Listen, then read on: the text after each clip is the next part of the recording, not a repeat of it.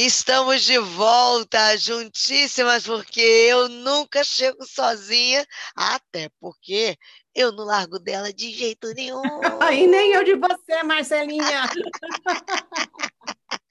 é bom demais. Ser amiga, ser parceira, ser assim cúmplice nesse trabalho tão bonito que a gente vem desenvolvendo. Eu não é? trabalhar com você.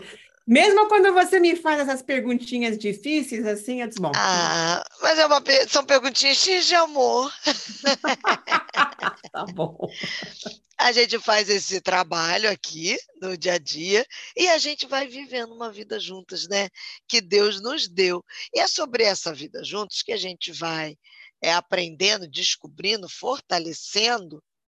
E nessas últimas edições, a doutora Sli tem nos levado a um lugar de raciocínio, inteligência sobre a nossa a sanidade, que está sempre atrelada à nossa santidade, dentro da nossa vida popular, porque, aspas, popular entre aspas, porque a gente só tem uma vida, mas, né, o, o, ditado, os ditados populares, eles têm muito a nos ensinar.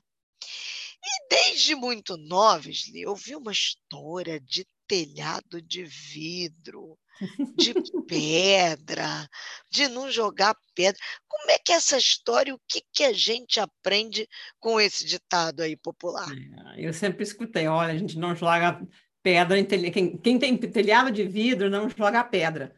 Né? Eu, eu aprendi assim, e é verdade, porque se a gente tem telhado de vidro, vai saber, se o outro manda pedra de volta, onde é que vai parar essas coisas, porque às vezes o outro, quem sabe, não tem. Mas a verdade, Marcelo, Todo mundo tem telhado de vidro. Todo mundo tem o rabo preso com alguma coisa. A não ser quando a gente está assim, na absoluta e total confissão diante de Deus, naquela transparência.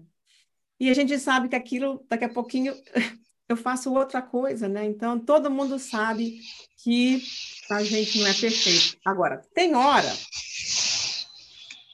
tem hora que a gente acha que a gente é melhor que o outro. Imagina, o fulano fez assim, assim, assim, assim, assim. A fulana falou assim, assim, assim. Quem diz, eu jamais faria isso. Hã? Isso gera prazer? Olha, eu acho que é uma forma das pessoas quererem se enaltecer, né? De, de achar que é mais, quem sabe, crescer na autoestima, de uma forma, né? Nesse sentido. Porque realmente, assim, tanto de vidro tem, imagina, senão Jesus não precisava morrer né, por algumas pessoas, porque quem é perfeito, né? né aí não tem Para quê, né? É. Mas todos nós somos culpados diante de Deus. Todo mundo tem esse negócio, sabe? Ninguém está isento, ninguém está ah, com, com um telhado assim arrumadinho de forma que a pedra se voltar não vai cair na mesa. Tem. Então a gente precisa medir. É aquele, aquela passagem que eu gosto muito, diz assim: quem está de pé que cuide para que não caia. Olha. É interessante, né? É, quem, quem pensa, né? é. E olha, quem está de pé, cuide que não cai, não vai fazer besteira, não vai dizer, não é vai fazer. Por quê? Porque eu também tenho um telhado de vidro. Eu sei que eu tenho coisas que eu já fiz errado, que eu já me arrependi, que o Senhor já me perdoou. Mas às vezes, quem sabe, assim, puxa, que pena, eu tenho tristeza aqui. Eu não tive uma vida perfeita, né? As coisas não foram sempre que eu, da forma que eu então, a gente também tem que entender com compaixão, com paixão, a paixão de Cristo mesmo, né? Que as pessoas sofrem da mesma forma que eu. Todo mundo tem farpa. Todo mundo tem farpa que precisa ser resolvida. Então, a gente passa essa vida, né? Eu tenho um amigo que dizia assim: todos nós fazemos parte do clube de pecadores anônimos. E nós passamos a vida inteira nos recuperando do pecado. E eu acho assim, ótimo, né? Então, a gente faz isso mesmo. Nós temos essa, esse telhado de vidro. E, e a gente querer fazer de conta que o outro não, né, sabe, o outro é, é pior do que eu, como se eu fosse melhor do que o outro. Deus não faz essa medida, não. E tem mais, Deus sabe tudo que a gente faz. Tudinho, tudinho, tudinho.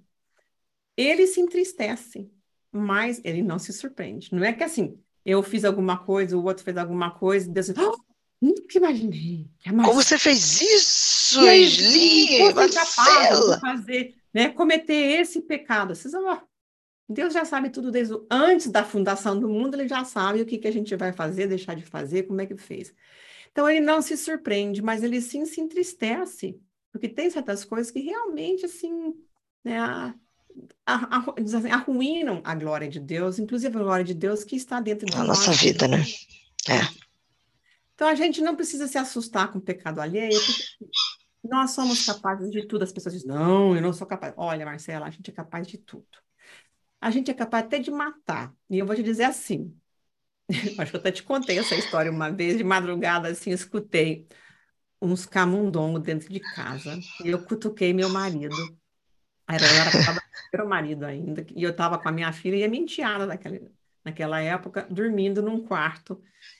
E nós dois levantamos, eu disse, olha, tem rato aqui dentro de casa, tem camundongo dentro de casa, que não sei o que mais para dar. Eu disse, então vamos lá. Aí cada um pegou uma vassoura, acendeu uma luz e estava lá, né? Os bichinhos lá, os bichinhos lá.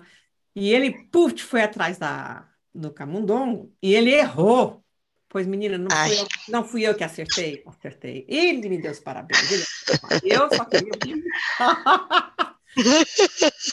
Mas eu só pensava, esse negócio, esse rato, não vai entrar no quarto das minhas filhas. De jeito nenhum não vai entrar no quarto das meninas, que não vai fazer mal para as crianças.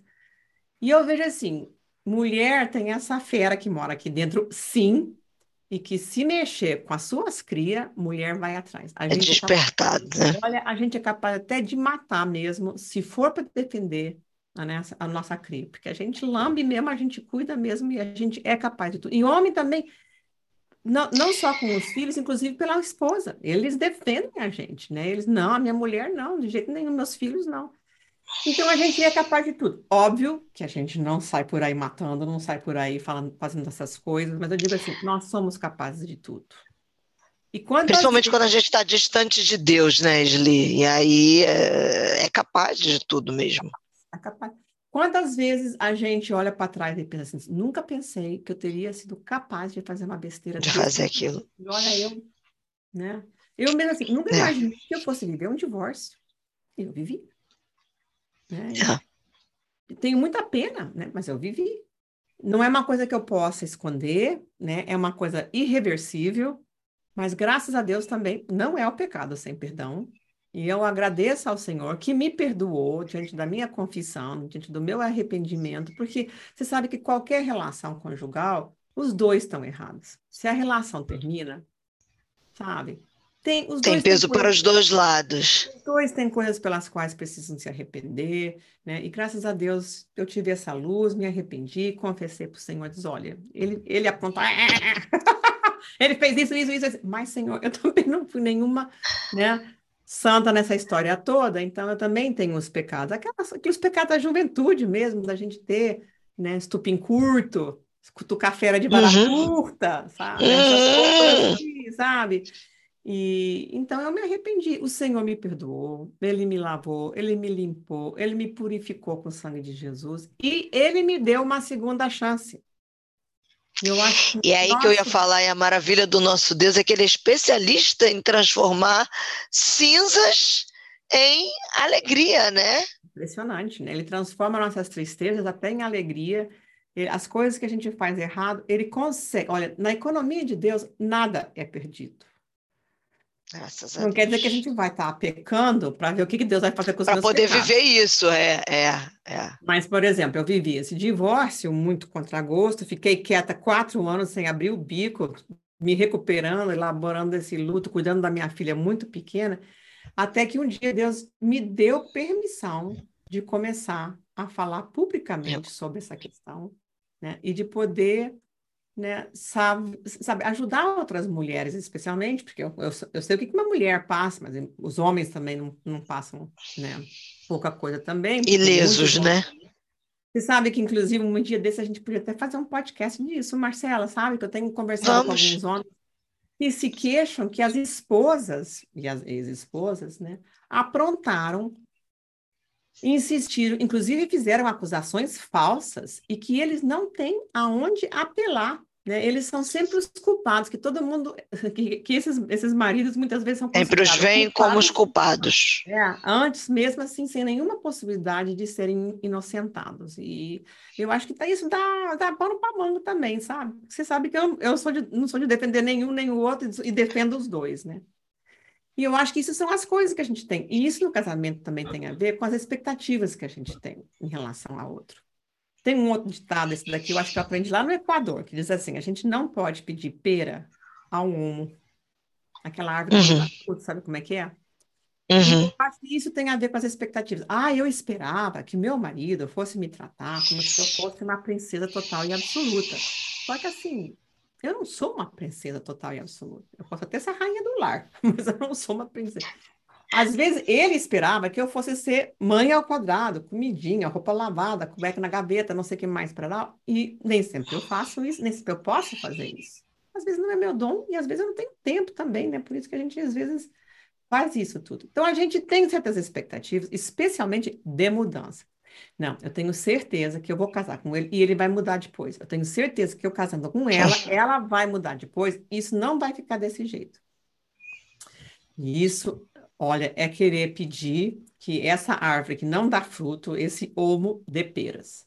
Não vai mudar. Eu não tenho nenhuma garantia que a pessoa vai mudar. Agora, você não sabe nem se ela quer mudar. Eu quero que ela mude. eu quero que ele seja diferente, eu quero que ela seja diferente. Eu quero que ela dê fruto, que ela dê peras. Mas ela é uma macieira, ela não vai dar pera, ela é de maçã. Então, não adianta eu querer insistir. E às vezes a gente vai, assim, eu falo isso para meus pacientes, a gente vai atrás de certas situações, certas expectativas, como assim, com aquela canequinha, vai até um poço, uhum. vai até um poço seco. A gente fica esperando que o outro vai poder me dar, fazer por mim aquilo que eu quero, que vai me, poder me dar a água que vai resolver minha sede. Só que assim, é um poço seco. Eles não têm de onde tirar água. Eles não conseguem fazer isso.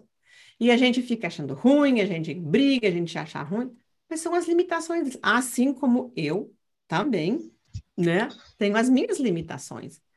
E as pessoas vão dia após dia no mesmo poço, com a canequinha, né? Esperando, ai, mas a minha mãe tinha que ter me dado isso. Alimentando expectativas. Não, e cobrando, e cobrando, não, tinha que ter me dado isso, tinha que ter me dado aquilo. E não me deram, então agora, agora tem que me dar. Vocês, como assim agora tem que me dar? Então, tem que dar onde tirar. Eu falo muito das, das limitações neuroquímicas, né?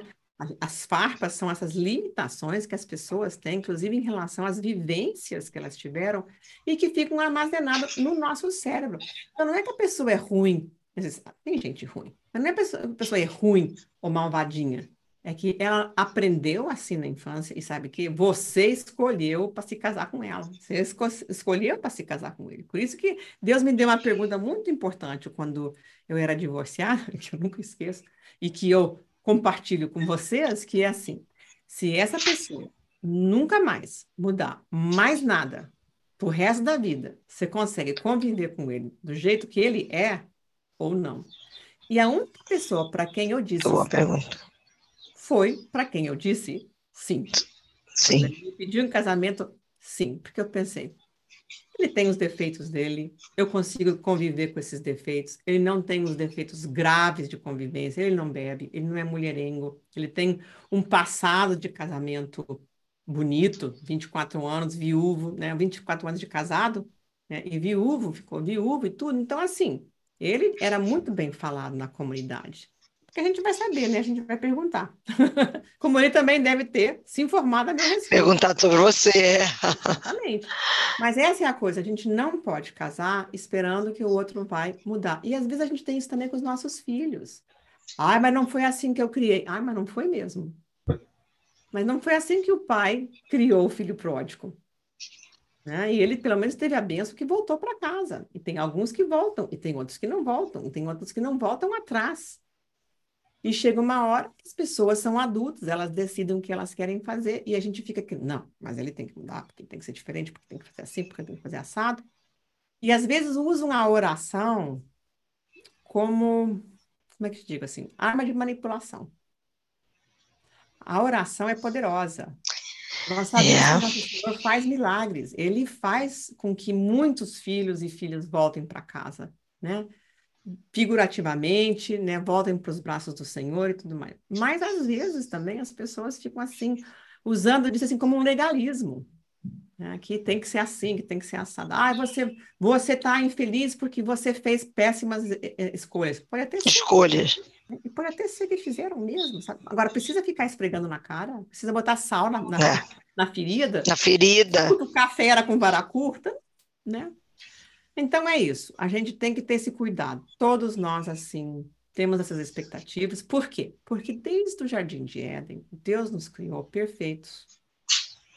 E Ele nos deu expectativas de uma vida perfeita, de relacionamentos perfeitos. Ele nos deu isso. Agora, não é culpa de Deus que lá pelas tantas teve gente que fez outro tipo de escolha, tipo Adão e Eva, e nós estamos vivendo esse resultado até hoje. Ele nos criou com essa expectativa. E, a gente, e é uma expectativa boa, por um lado. Assim, eu poder esperar o, o melhor da outra pessoa é muito bom. Agora, eu esperar que o outro preencha as minhas necessidades do meu jeito, isso daí não dá certo. Não tem, não tem, macieira não dá, não dá, não dá pera, não. Então, aprender. E como ainda tenho alguns minutinhos dentro disso que você falou, eu acho que vale a pena fazer essa pergunta para você. Hum. Porque você trouxe a questão das expectativas, nos disse, hum. Deus nos criou com expectativas, é, é, que é bom que a gente tenha expectativas nele. Para que essas expectativas Sim. sejam sanadas. Sim. Talvez aí seja até o fio da meada para a resposta a essa pergunta que eu vou te fazer. Como é que a gente deve lidar, então, com a questão das expectativas, é, nesse lugar chamado equilíbrio, para que a gente não espere demais e, por outro lado, quando algumas dessas expectativas são frustradas, a gente ouve as pessoas assim, agora eu também não espero mais nada de ninguém. É o 8 e 80. Eu acho que assim, as pessoas. Ou da vida, né? Que às vezes não espera é. nem, nem só do outro, às vezes é da vida mesmo. Ou de Deus, né? Tem gente que assim. Ou de Deus, é. Vai dizer, é. Vamos falar a verdade, Marcelo? Você nunca ficou de bico com Deus? Eu já fiquei de bico com Deus. Já? Antes, ah, Senhor, eu achei que o senhor fazia, ia fazer não sei o que mais, não sei o que mesmo, o senhor não fez, eu tô aqui de bico agora. É. Eu sei que não adianta ficar de bico, porque o senhor sempre tem razão. Então é assim, é, é trabalho dobrado. Eu vou ficar de bico e depois eu vou ter que desbicar. E depois cair do bico. É. Mas eu acho que é um pouco isso. Existe, eu acho que uma posição onde a gente não tem expectativas, que não é nem ter expectativas demais, e nem assim, ah, também não espera mais nada, porque isso também é outro extremo. Perigoso, né? É, também é perigoso. Olha, por, por que, que eu vou esperar que as pessoas sejam perfeitas? Mas também eu não vou esperar que as pessoas sejam más. Tem gente boa, tem gente ruim, e eu tenho que entender que todo mundo tem pecado, todo mundo tem telhado de vidro, todo mundo tem essa imperfeição, todo mundo tem essa falta de sanidade, essa, essas, essas farpas que a gente tem. Então, eu ficar esperando que o outro faça, né? Inclusive, assim, a gente fala da vingança, né? Ficar, eu, dou, eu, eu tomo veneno e fico esperando que o outro morra, né? que o outro morra. É uma outra expectativa, né? Que não, que não procede. Mas eu acho que não é por aí. Eu, se a gente puder esperar em Deus o que, que vai acontecer, aí fica bom. É óbvio que tem certas coisas que a gente tem que esperar mesmo assim. Eu conto um segredo para uma amiga, amiga do peito, eu conto um segredo para o pastor, eu tenho a expectativa de que eles vão guardar esse segredo, que eles, isso não uhum. vai virar assunto do sermão de domingo, sabe? E isso acontece. É. Demais. Nessa semana passada eu, eu recebi uma dessas assim né, no, no particular. Então, a gente tem que estar tá esperando o que é verdadeiro, aquilo que é bom, esperar o melhor que a gente pode das pessoas, mas sabendo que elas também são pecaminosas e que às vezes elas pisam na bola, sim, como eu também piso na bola. Imagina assim, eu tenho uma grande amiga, nós somos diferentes noite e dia. Olha, não dá para ser mais diferente. E nós nos damos bem porque nós temos um compromisso profundo de se entender. Respeito, quando, né? A gente tem uns arranca-rabo. De vez em quando, assim, eu, eu não gosto, eu não gosto do que ela falou, não gosto do jeito que ela falou. Tem dia que ela também não gosta do que eu falei, do jeito que eu falei. Ela tem razão, eu tenho razão.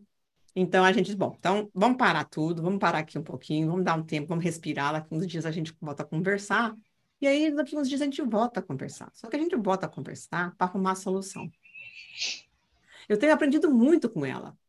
Porque, assim, é uma relação de enorme lealdade. O dia que eu realmente precisei da lealdade dela, eu fico até emocionada. Ela foi fiel, ela foi leal.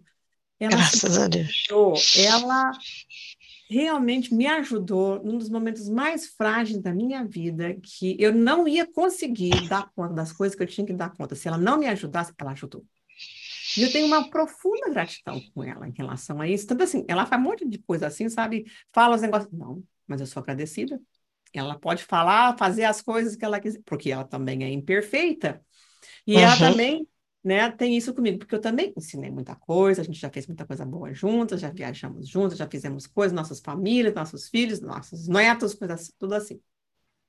E ela tem paciência comigo e eu tenho paciência com ela, sabe? Tem dia que assim, a gente fica, não, vamos parar. E a gente vamos parar porque a gente não vai chegar no ponto de começar a dizer coisas que vai ofender a outra, que vai ferir a outra. Já basta que eu estou ferida, eu não preciso, né, ferir mais, não vou cutucar mais, Ferir ninguém. vamos parar. Então, a gente também tem que ter um freio de mão. Né? Um freio de mão que assim, ó, tá na hora de puxar o freio de mão, a gente tem que parar por aqui, né? E eu acho que é isso mesmo. Então, Marcelo, é isso, a gente tem que parar por aqui. E eu acho que a gente tem que parar por aqui, porque agora já. E, na verdade, além da gente ter que parar por aqui na nossa vida, a gente vai ter que parar por aqui nesse episódio que nos fez pensar em bastante coisa, né? E tem é muitos que... outros, sabe, ditados que eu, que eu acho interessantes, né? Como eu já. Às vezes não são nem ditados, são coisas que as pessoas disseram. Mas eu acho que a gente pode parar e pensar. E eu acho que a gente vai arrematando por aqui mesmo. Eu tive uma paciente uma vez que, que disse assim: hoje eu quero trabalhar porque eu tenho o não quebrado e o sim frouxo. Sabe? Não é ditado, mas olha, que coisa poderosa, né? Como o não é importante, como a gente tem que poder saber dizer. Então é um pouco isso que eu quero deixar com as pessoas. Preste atenção, Vejam essas imagens, vamos ter expectativas realistas. Eu posso esperar a lealdade dessa minha amiga? Eu posso. Eu posso esperar esse tipo de lealdade com alguém que já traiu minha confiança? Não. É isso aí. E é isso. Muito é, obrigada gente. por esse tempo também. E esse tema. Eu acho que semana que vem a gente vai começar um novo tema, mas é novo tema. Eu, se fosse não. você, ficava contando os dias e não faltava quarta-feira sem falta. Tema novo e sensacional. Beijos, Li. Até lá, te espero.